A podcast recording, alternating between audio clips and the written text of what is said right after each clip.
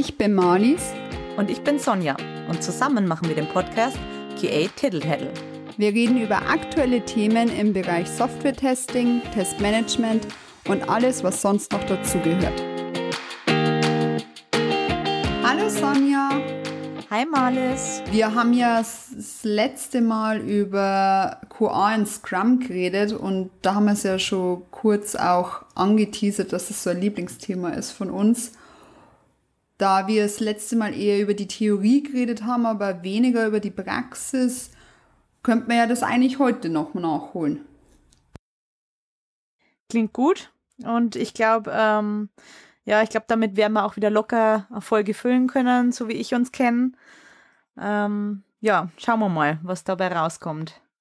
Ich glaube, ähm, wir könnten damit starten, erstmal drüber zu reden, was so eigentlich die Probleme sind, wenn QA eben nicht Teil des Scrum-Teams ist.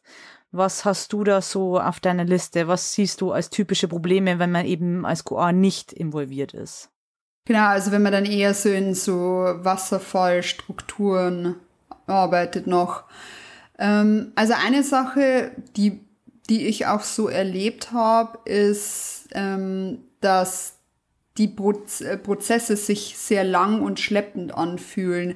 Also irgendwie ist immer, wenn man halt nicht im selben Team ist, was ja klar ist, ist man eher in seinem, in seinem Silo und ähm, es hat eh jeder genug zu tun und dann ist die Kommunikation zwischen Entwickler und Tester ähm, immer noch, also noch gestörter. Äh, so habe äh, zumindest ich die Empfindung. Das heißt, irgendwie mal, es fühlt sich da manchmal so an, als wenn so Sachen dann über den Zaun geworfen werden, wenn die, wenn die halt dann fertig sind. Und ähm, Informationen gehen unter oder halt fehlen auch. Und was ich auch die Erfahrung gemacht habe, es fühlt sich manchmal auch so an, als wenn man sich Informationen immer neu erarbeitet. Also die Informationen gibt es eigentlich schon, aber die sind vielleicht nicht äh, dokumentiert oder man weiß dann wieder nicht, wo die Dokumentation ist. Und dann erarbeitet man sich das Wissen nochmal. Das dauert auch wieder, damit wahrscheinlich auch der schleppende lange Prozess. Ich finde, in der QA ist auch oft so, dass, dass man dann wie unter Zeitdruck auch arbeitet, weil es jetzt einfach nur so eine These, es ist halt immer so, man plant was und es dauert halt natürlich trotzdem länger, weil dann wieder irgendwelche Sachen kommen, auf die, die halt unerwartet waren, Unknown Unknowns und das Ganze. Und wenn es aber dann bei der QA ist, dann habe ich oft das Gefühl, dass die Erwartungshaltung ist, so, aber jetzt, ne, jetzt gehen wir frei.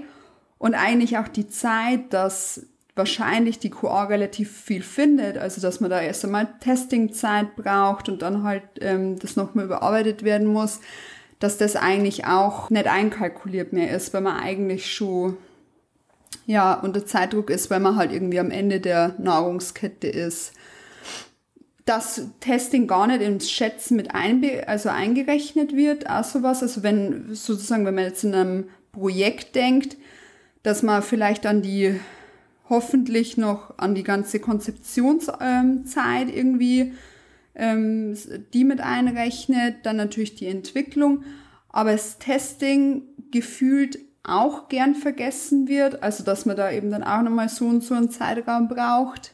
Ja, und ich glaube, überhaupt Silo-Arbeiten schwächt die Zusammenarbeit, weil Busfaktor, man hat zum Beispiel nur einen Tester, der fällt aus, dann kann, also dann steht's Testing. Also das sind so die Probleme, die ich sehe. Und das Letzte, was ich noch hätte, wären die QA-Perspektive fehlt dann oft schon in der Konzeptionierung. Also wenn ich natürlich nach hinten gelagert bin und wir aber ja einen ganz anderen Blick auf das Produkt haben, wie wir ja auch das letzte Mal schon besprochen haben, fehlt eben oft diese Perspektive und wenn dann Konzeptionsfehler drin sind, die erst in der QA entdeckt werden, dann wird es halt richtig teuer, um das noch abzuändern. Ja, jetzt hast echt schon einige Punkte gesagt und viele stehen auch auf meiner Liste. Ein paar zusätzliche hätte ich noch. Also generell stimme ich dir zu das Ganze steht bei mir auch, das ist eine große Überschrift, sozusagen ein enormer Zeitverlust, der entsteht, wenn die Teams sozusagen, also wenn es nicht ein Team ist, sondern wirklich strikt nach Rollen getrennt und QA nicht richtig integriert ist. Dass man einen enormen Zeitverlust hat aufgrund fehlender Parallelisierung. Das heißt, was, was ist die Folge davon? Dass, wie du gerade schon gesagt hast, also dass TesterInnen erst spät involviert werden und dann auch, natürlich auch erst spät Input geben können bezüglich Edge Cases, uh, User Experience, das sind ja die ganzen wichtigen Sachen, die eigentlich viel früher in der Phase, wie du schon gesagt hast, idealerweise schon bei der Konzeptionierung mit einfließen. Und wenn das nicht passiert, dann fällt es einem halt viel später auf die Füße. Was passiert? Kostet Zeit und es kostet wieder Geld. Die Pro Projektdauer verlängert sich. Das ist so ein Rattenschwanz, das sich nach sich zieht. Und was für mich auch ein großer Nachteil ist, dass ich, das führt dazu, dass man seltener released. Und das wiederum führt dazu, dass es länger dauert, bis man auch das Feedback von den Kunden und Kundinnen erhält. Ne? Also wenn deine, deine Sprints oder hast eben dann keine Sprints, wenn deine Projektdauer einfach viel länger ist und du seltener damit wirklich an den Endkunden, an die Endkundinnen gehst, dann dauert es halt auch länger, bis du deren Feedback einfach erhältst und wieder umsetzen kannst, um dein Produkt zu verbessern.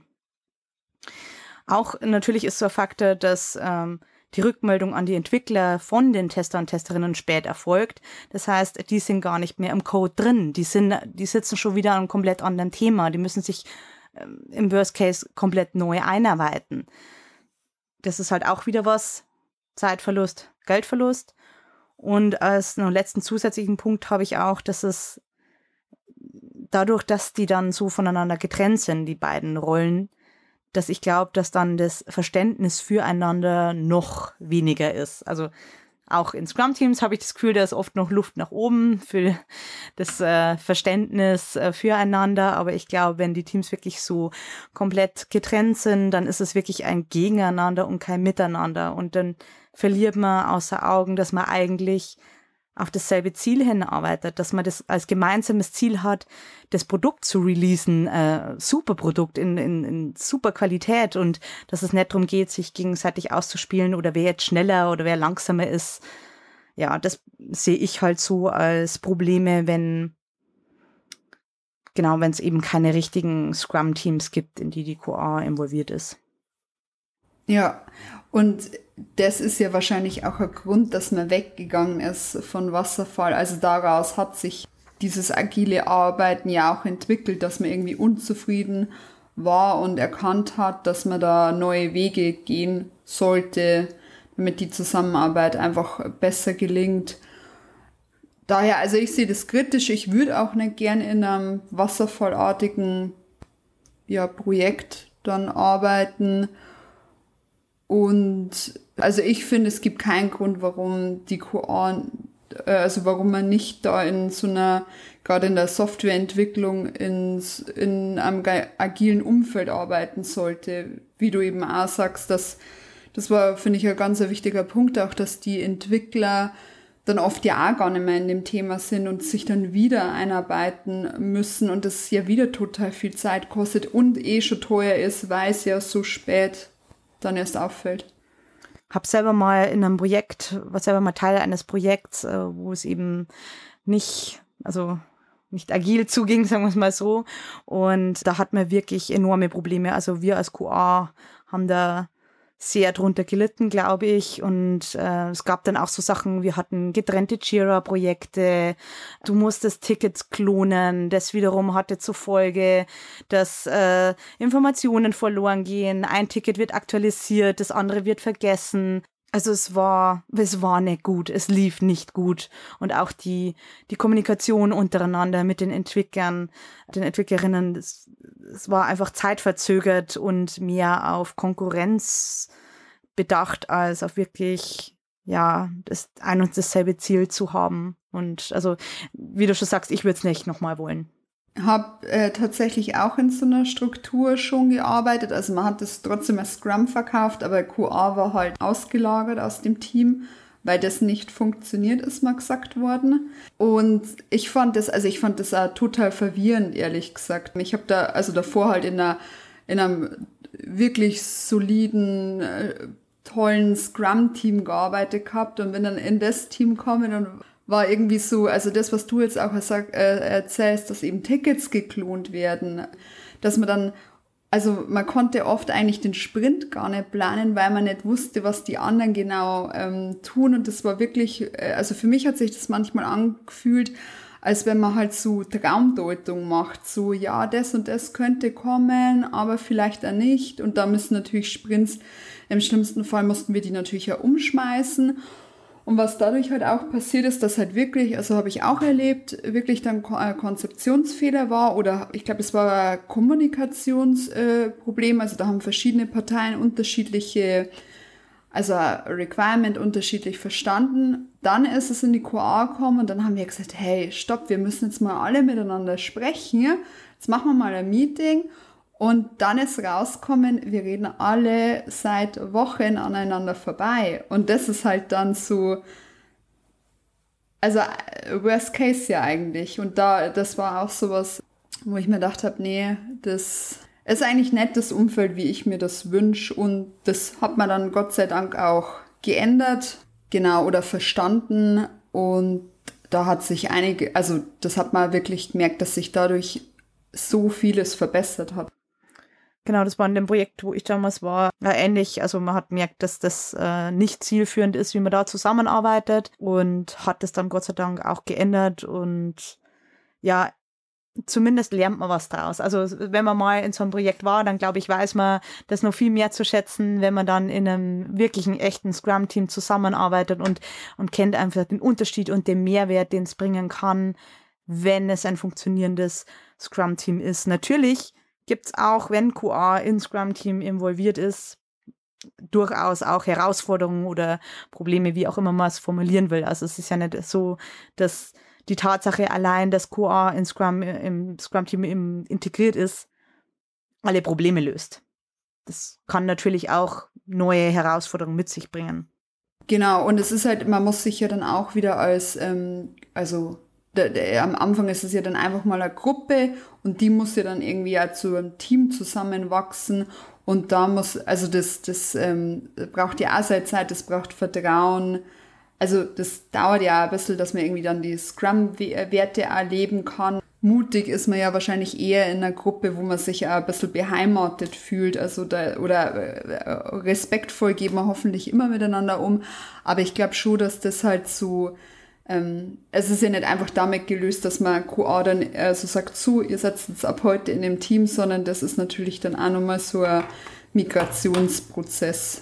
Ja, was mir als so typisches Problem oder typische Herausforderung, was ich erlebt habe, ist, dass das Qualitätsbewusstsein oftmals ähm, nur als der Job der QA gesehen wird. Also so eine Art, ja, wenn, wenn da eben Fehler durchrutschen bis zum Endkunden, bis zur Endkundin, ja, wie konnte das der QA durchrutschen? So, solche Beispiele zum Beispiel, anstatt dass man sieht, okay, das ganze Team ist verantwortlich dafür, dass eben so wenig wie möglich am Ende äh, an Fehlern rausgeht.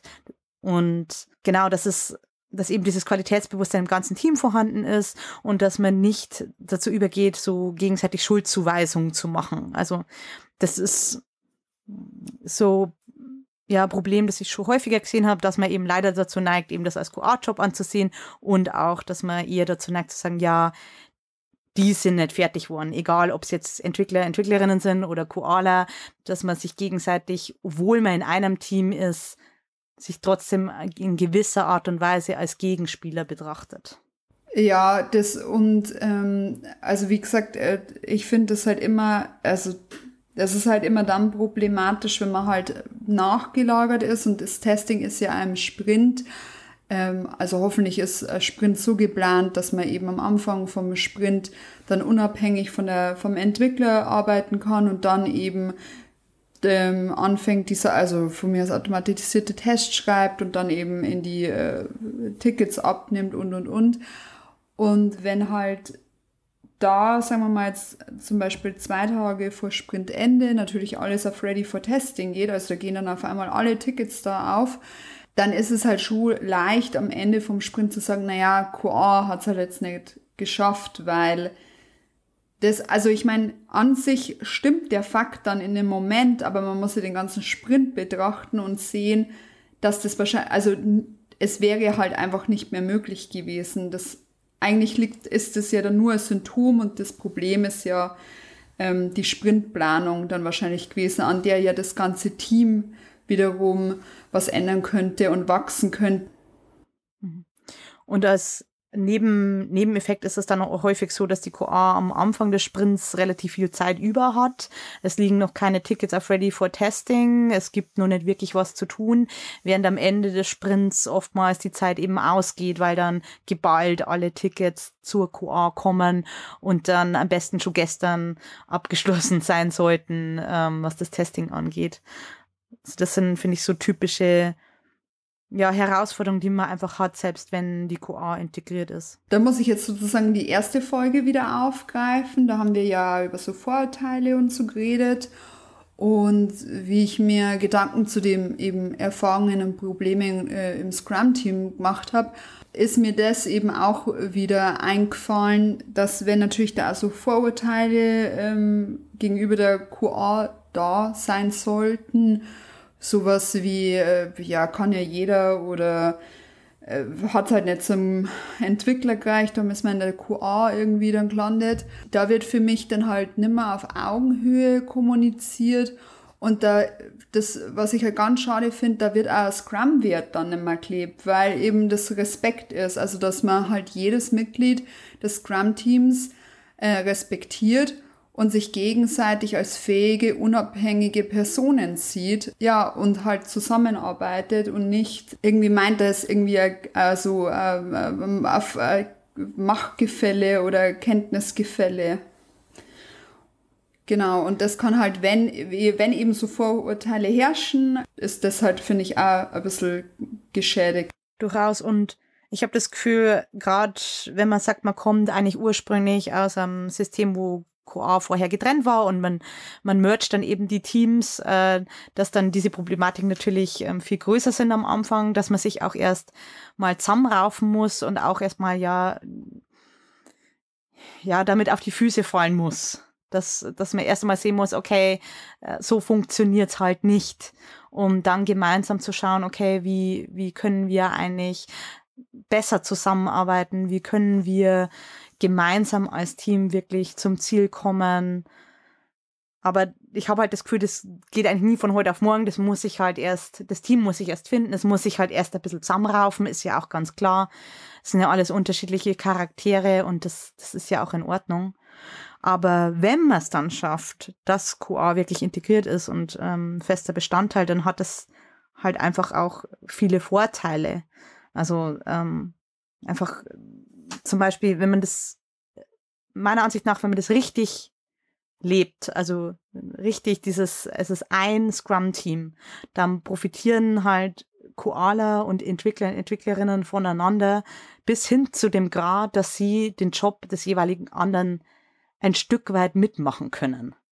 Also das wäre so die, die Idealvorstellung für mich, wenn ich sage, okay, das ist wirklich ein Team, das mit an einem Ziel arbeitet, an einem gemeinsamen Ziel, wäre es schön, wenn man gegenseitig wirklich Einblick in die Arbeit der anderen kriegt und da auch aushelfen und unterstützen kann. Auf jeden Fall. Und es ist eben auch so, dass wenn man früh eben die QA integriert, also wenn die dann in dem Scrum-Team ist und wie du sagst, wenn das halt wirklich so ein autonomes Team ist, ähm, dann kann man sich halt auch gegenseitig schon früh challengen, also schon in der ganzen Requirements-Phase, wenn da QA mit einbunden ist, weil da eben eine andere Perspektive ist und dann eben Sachen viel früher schon erkannt werden oder auffallen. Also weil wir haben einfach einen anderen Blick drauf. Das ist ja auch das, das Coole daran, dass eben ein Entwickler, eine, QA, eine Entwicklerin, Koalerin, Koaler, jemand aus äh, Design, PO, das sind unterschiedliche Sichten und dann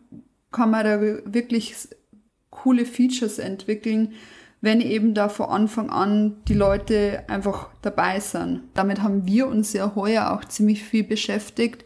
Wenn man von Anfang an mit drinnen ist, kann man, kann man sich auch überlegen, wie, wie die Testing-Strategie ausschauen soll. Also zum Beispiel, wenn man am Anfang schon eine Risikoanalyse macht, dann weiß man, wo muss ich also mehr ähm, Manpower drauf ähm, ballern beim Testen, wo muss ich in unterschiedlichen Teststufen abfangen. Also wenn das zum Beispiel ein minimales Risiko ist und der Impact auf den End-User auch minimal wäre, dann reicht da vielleicht ein Unit-Test und bei anderen Sachen, die aber hochkritisch sind, dann möchte ich das natürlich nach dem Schweizer Käseprinzip auf unterschiedlichen Stufen abfangen. Das kann ich aber, also diese Gedanken kann ich mir aber nur machen, wenn ich äh, früh dabei bin und da eben dann schon als Experte eine Abschätzung an PO und das ganze Team geben. Das ist ein guter Punkt. Das würde ich auch schon unter die Kategorie so Tipps und Tricks einordnen. Also was, was durchaus Sinn macht, dass man, dass man mit, mit einführt, wenn man eben als ein Scrum-Team agiert. Gibt es noch weitere Sachen, wo du sagst, okay, wenn jetzt zum Beispiel jemand kommt und sagt, okay, Sprint geht nicht zu, weil QA eben am Ende wieder die Tickets nicht geschafft hast. Gibt es da irgendwelche ja, Erfahrungswerte, die du selber vielleicht auch schon gemacht hast, was man dagegen tun könnte? Also ich meine, oftmals ist so die, also habe ich immer mal wieder erlebt, dass da im ersten Moment dann gesagt wird, ja, dann trennen wir halt die beiden voneinander. Also dass man genau wieder weggeht von diesem einen Team, weil dann ist man ja unabhängig voneinander und dann kriegen die Entwickler, Entwicklerinnen ihren Sprint zu und dann hat man ja dieses Problem nicht, was ich jetzt nicht für die ideale Lösung halte. Hast du da vielleicht eine bessere? Nee, auf gar keinen Fall, das stimmt natürlich. Ähm, ja, Ready for Testing Spalte zum Beispiel limitieren, also ganz einfach. Wenn nämlich die limitiert ist, kann nichts mehr auf Ready for Testing gehen, also muss die erstmal abgearbeitet werden und dann macht man sich als Team, also habe ich auch schon erlebt in einem ähm, Team, dass wir das mal gemacht haben, weil das einfach sehr unausgeglichen war zwischen QA und ähm, Entwicklung. Also das, sage jetzt mal, das war sowas wie fünf Entwickler gegen zwei Testerinnen. Und dann war es halt wirklich so, dass man ähm, dann gesagt hat, man limitiert das jetzt und dann wurde da halt einfach äh, erstmal das Testing unterstützt und wenn das dann wieder, also sozusagen die Spalte wieder ziemlich leer war, dann wurde erst weitergemacht mit der Entwicklung und es hat auch wirklich eine Verbesserung gebracht. Sowas kann man machen. Das andere, was auch, also das geht in dieselbe Richtung, es ist nur ein bisschen anders aufgezogen, ist einfach ein Code Freeze in einem, an einem bestimmten Punkt ähm, im Sprint zu machen und zu sagen, okay, man hört jetzt auf mit dem Implementieren, restliche Zeit gehört jetzt nur noch der QA zum Testen und halt dann zum Bugfixen, also dass man das dann ähm, äh, und halt Bug-Analyse und das Ganze und halt auch unterstützen oder halt dann Researches machen. Das kann man sich ja im Team einfach aufteilen. Genau, also das wären, finde ich, zwei so Quick Wins, die man ja ziemlich schnell auch umsetzen kann. Was ich mich frage, ist, wenn man jetzt wirklich das, das macht, wie du vorgeschlagen hast, dass man sagt, okay, man limitiert die Ready for Testing Spalte, die Entwickler, Entwicklerinnen unterstützen den QA. Wie, wie war das dann? Wie hast du das erlebt? Also unterstützen die dann beim manuellen Testen, unterstützen die bei den automatisierten Tests? Und wie kommen die dahin? Also können die das einfach oder hat man da dann irgendwie Schulungen gemacht für die Entwickler, Entwicklerinnen? Also wie, wie war das bei dir? Ähm, also bei uns war es zum einen so, dass die Refuse gemacht haben. Also die haben, genau, also wir haben dann schon so, ich glaube, wir, wir hatten wie so, wie so eine Checkliste oder irgendwas, so, so die wichtigsten Sachen, auf die man achten soll und haben die halt, haben mit denen dann so Walkthroughs eher gemacht.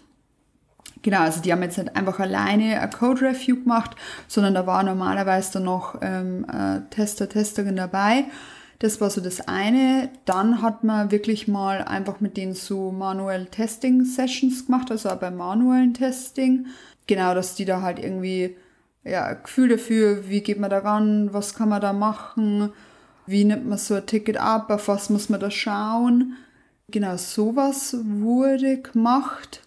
Und so leichte Tests, also ich glaube, es war dann wirklich so, dass dadurch, dass die halt dann mehr dann im Coder drin war mit den äh, Walkthroughs und so und halt auch verstanden haben, wie die sind die Tests aufgebaut und, und so weiter, dass die dann auch so leichte Fixes machen konnten oder Tests auch erweitern. Also da waren wir dann irgendwann. Das dauert natürlich alles, wie du sagst, also es geht halt von Iteration zu Iteration und dann schaut man wieder drauf, aber das wurde tatsächlich irgendwann so umgesetzt. Und ich meine, andersrum kennen wir das ja aus jetzigen Projekten ja auch bei uns, dass zum Beispiel die QA ja Fixes gemacht hat und ausgeholfen hat. Also ich glaube, wo, wo er Wille und wo das Interesse da ist und das Miteinander, findet man da auf jeden Fall gute Wege. Vor allem, wenn auch noch in derselben Sprache entwickelt wird, dann macht es ja noch ähm, einfacher und zugänglicher. Das heißt, einfach mal starten und loslegen, erstmal mit Reviews vielleicht und dann so nach und nach ähm, unter Anleitung sozusagen rantasten an das eigentliche Testing. Ich glaube, das kann halt auch eine extremen, extreme Verbesserung beim eigentlichen Implementieren bringen, weil wenn die Denkweise den Entwicklern und Entwicklerinnen näher gebracht wird, wie ein Koala eben denkt, an, an, an welche Edge Cases, an, an welche, ja, wie er aus Sicht der User und Userinnen denkt und man das beim Entwickeln schon im Hinterkopf behält, dann glaube ich, ist halt die Qualität dessen, was man da entwickelt, auch gleichzeitig höher. Also ich glaube, das kann halt die wirklich die Grundqualität verbessern, dass man sagt, okay, es kommt gar nicht so weit, dass so viele Issues dann überhaupt noch gefunden werden später. Und wie du schon sagst, also ich fände es auch wichtig, dass das in, in beide Richtungen passiert. Also nicht nur, dass ähm, die Entwicklung sozusagen die Koala unterstützt, sondern idealerweise dann auch eben andersrum, dass man auch nicht mehr das Problem hat, dass eine Seite das Bottleneck ist und dass auch dieses Silo-Denken, dass man sich wirklich gegenseitig unterstützt und auch Wissen austauscht. Und ich glaube, das ist eigentlich der beste Weg, dass man wegkommt von diesem, ja, die Entwickler, Entwicklerinnen brauchen zu lang oder die QA hat es wieder nicht geschafft und dass man hingeht, also hinkommt so, wir sind ein Team Gedanke. Eine Sache, die ich heute auch noch gelesen habe, also da, ähm, da ging es dann ähm, äh, vor, also nicht jetzt dediziert um, um Tester, sondern überhaupt, äh, was so die typischen Probleme in Scrum-Teams sind. Auch interessant, ähm, ist ja zum Beispiel auch, wenn man keine gemeinsamen Ziele hat. Also wenn da halt auch ähm, so separiert gedacht wird. Also es ist zum Beispiel, sage ich jetzt nur ein Entwicklungsziel, aber man halt nicht so im als ein Team, so das ist unser gemeinsames Ziel, das wollen wir schaffen. Also das hat ja auch viel, äh, gerade dass man einen Sprint zukriegt, glaube ich, auch mit, einfach mit Identifikation zu tun. Also ich identifiziere mich mit meinem Team, wir wollen das zusammen zukriegen. Ich glaube, das ist auch ein ganz wichtiger Aspekt. Und wenn man natürlich da irgendwie keine Ziele hat oder da nur ähm, einzelne Teammitglieder, sage ich jetzt mal, dann glaube ich, verliert man sich da irgendwie auch schnell wieder. Und ist man auch, äh, oder fällt mir auch immer wieder mal auf, so, was, glaube ich, wirklich helfen kann, ist, wenn man sich einfach auch mal mit dem Scrum Guide kritisch auseinandersetzt, also sich den wirklich ähm, mal äh, durchliest und den auch diskutiert im Team. So, was bedeutet das eigentlich für uns? Wie leben wir das? Wie leben wir zum Beispiel unsere Werte? Wie, wie wollen wir die, diese Events, also die Scrum Meetings, wie verstehen wir das? Wie interpretieren wir das? Also ich finde, das Scrum Guide, der lässt dir so viel Interpretationsspielraum, wie man Sachen macht, ja. Also, das, dass man sich wirklich mal als Team zusammen hinhockt und ein gemeinsames Verständnis schafft, wie man das als Team machen möchte. Ich glaube, auch das kann helfen. Ich glaube, das ist auf jeden Fall dann schon was, was eher in Richtung so Ursachenbekämpfung äh, ist, was ja durchaus Sinn macht, äh, nicht die Symptome zu bekämpfen, sondern an die eigentliche Ursache zu gehen. Wenn man sagt, okay, man braucht jetzt schnell eine Verbesserung, bevor man eben die Zeit hat, äh, Zeit investiert, dann wirklich an die Ursache zu gehen, was man ja trotzdem hoffentlich noch tut, wäre auch noch so Sache, Du hast ja vorhin gemeint, man könnte auch äh, von Entwicklerseite Code Freeze einführen und dann machen die derweil eben so Bugfixes oder Research Tasks. Andersrum geht's natürlich auch. Ich habe vorhin gemeint, dass die QA oft zu viel Zeit am Anfang hat. Das heißt, in der Zeit könnte sich die QA eben QA-Only-Tasks reintun, also wie zum Beispiel Refactoring ihrer Tests, um mal die Teststrategie für irgendwelche Features vorbereiten, Testszenarien überlegen, also so viel wie möglich schon mal vorziehen.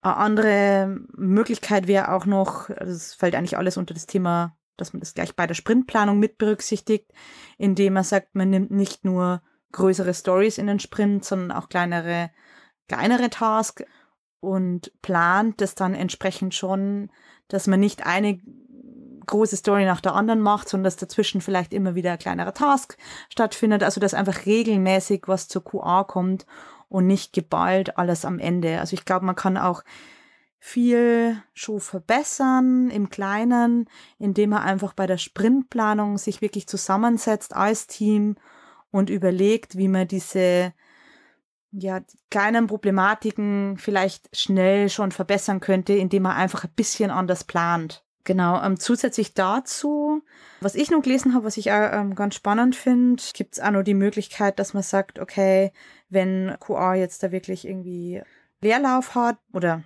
was einfach eine gute Möglichkeit ist, ein guter Einsatz für den Koala äh, oder die Koalerin im Scrum-Team wäre, den PO zu unterstützen, also eine Art Proxy-PO, weil ja die Koala, das haben wir ja auch schon in der letzten Folge gesagt, idealerweise auch nochmal ein ganz anderes Verständnis vom Produkt haben, eine ganz andere Einsicht, auch äh, von Kunden, Kundinnenseite her. Und da ist natürlich so eine Möglichkeit, ja, einfach gut, um dieses Wissen einfließen zu lassen. Das tatsächlich wollte ich auch noch abzielen. Da gibt es ja den drei Amigos-Ansatz, also drei Perspektiven. Die liefern alle unterschiedliche, aber notwendige Informationen für Anforderungen. Und das wäre auch so was Typisches, dass man da eben PO, QA und Entwickler nimmt und die ja eigentlich auch alle drei also unterschiedliche Ziele verfolgen. Also der PO will ja, das, der will halt Ziele ähm, definieren, damit, damit das Requirement halt dann erfüllt wird und will halt herausfinden, irgendwie, was man machen muss oder wie lange das dauert, dass das umgesetzt werden kann. Der Entwickler der hat ja eher das Ziel zu schauen, wie kann man das technisch umsetzen und da eben die Informationen erbringen. Und der Koala hat das äh, Gefühl, was kann alles schief gehen und wie muss das getestet werden. Das ist auf jeden Fall ähm, ein spannendes Thema und durchaus was, was man auch mal ausprobieren kann. Nur so andere ja, potenzielle Lösungen für diese Problematiken sind ja auch zum Beispiel, dass man sagt, man arbeitet nach Test-Driven Development. Ich weiß nicht, hattest du schon mal, warst du schon mal im Projekt, wo man so gearbeitet hat? Man wollte da immer hin, aber hat das, also ich war nie lang genug in dem Projekt dann sozusagen. Also ich war einmal, wo ich sagen würde, da war man zumindest sehr nah dran oder ähm, ja gut dabei, das umzusetzen. Und das hatte definitiv zur Folge, dass äh, QA und Entwicklung näher zusammenwächst. Also, und dass man auch nicht mehr das Problem hat, dass am Ende alles äh, eben geballt zur QA kommt. Man hatte dafür andere Probleme, klar. Ich meine, irgendwas ist immer. Aber ich finde es halt wirklich, gerade für die Zusammenarbeit zwischen den beiden Parteien sozusagen, das würde es eigentlich gar nicht so bezeichnen, weil das ja wieder diese Trennung äh, widerspiegelt, fand ich einfach gut und ähm, Testing ist dann einfach von Anfang an involviert und Fehler werden einfach früher gefunden, man spart sich Zeit, man spart sich Geld, man wächst mehr als Team zusammen. Also ich finde es wirklich einen spannenden Ansatz, der vielleicht nicht super leicht umzusetzen ist, aber durchaus wert, dass man mal prüft, ob das nicht fürs eigene Team was ist. Hat aber natürlich auch was wieder mit dem Reifegrad zu tun eines Teams und auch eines Unternehmens. Das ist, glaube ich, jetzt nicht immer und überall eine gute Idee. Also erstmal muss man sich, glaube ich, auch generell als Team finden, ein bisschen zusammenraufen und schauen, okay, wir arbeiten in eine Richtung, wir arbeiten an einem Ziel, bevor man dann anfängt, so komplexere Herangehensweisen umzusetzen, glaube ich persönlich. Genau. Dann wären wir eigentlich für heute auch schon wieder am Ende. Ja, würde ich auch so sehen. Also zumindest habe ich nichts mehr auf einer Liste. Ja, zu, zusammenfassend, glaube ich, kann man sagen, es bringt mehr Vorteile als Nachteile, QA ins Scrum-Team zu integrieren. Ich hoffe, das kam raus. und das natürlich gibt es Herausforderungen und natürlich läuft nicht von Anfang an oder überhaupt irgendwas zu 100% äh, smooth, ohne irgendwelche Herausforderungen. Aber dass es durchaus ja Tipps und Tricks gibt, wie man herangehen kann, sei es bei der Sprintplanung eben das mit zu berücksichtigen, ja, über gegenseitigen Support nachzudenken, so Sachen wie Test-Driven Development auszuprobieren. Aber ich glaube, bei allem ist für mich einfach die Grundlage, dass man sich als Team findet und miteinander spricht und die Ursachen aufdeckt. Also was sind eigentlich die eigentlichen Ursachen unserer Probleme im Team und dann gemeinsam die Lösung findet. Und ich glaube, wenn man das tut, dann findet man für jedes Problem eine Lösung, wenn man miteinander spricht und als Team agiert. Das wäre für mich so das persönliche Fazit. Und wenn man vor allem dann in einem Team ist, wo man auch die ähm, zusammen die Scrum-Werte lebt, dann sollten sich eigentlich viele Sachen auch von alleine lösen, weil man eben, wie du sagst, Communication ist der Key, miteinander spricht, das in Retros aufgreift, transparent ist in seine Sprint-Reviews, ähm, sozusagen das auch äh, zurückspielt an die Stakeholder und es gibt eigentlich für alles eine Lösung immer. Also es gibt halt kurzfristige Lösungen, langfristige Lösungen, Symptombekämpfung, wirklich, dass man Probleme angeht. Und wenn man da zusammen das dann entscheidet und ändert, dann glaube ich, ist man eigentlich auch, besteht einem eigentlich nichts im Weg als Scrum-Team. Gut, dann haben wir es wieder für heute. Hören wir uns wieder in zwei Wochen. Thema steht noch nicht fest. Genau, da schauen wir mal, aber es bleibt spannend. Lasst euch überraschen. Dann bis dann, Sonja. Bis dann, Marlies. Tschüss. Ciao.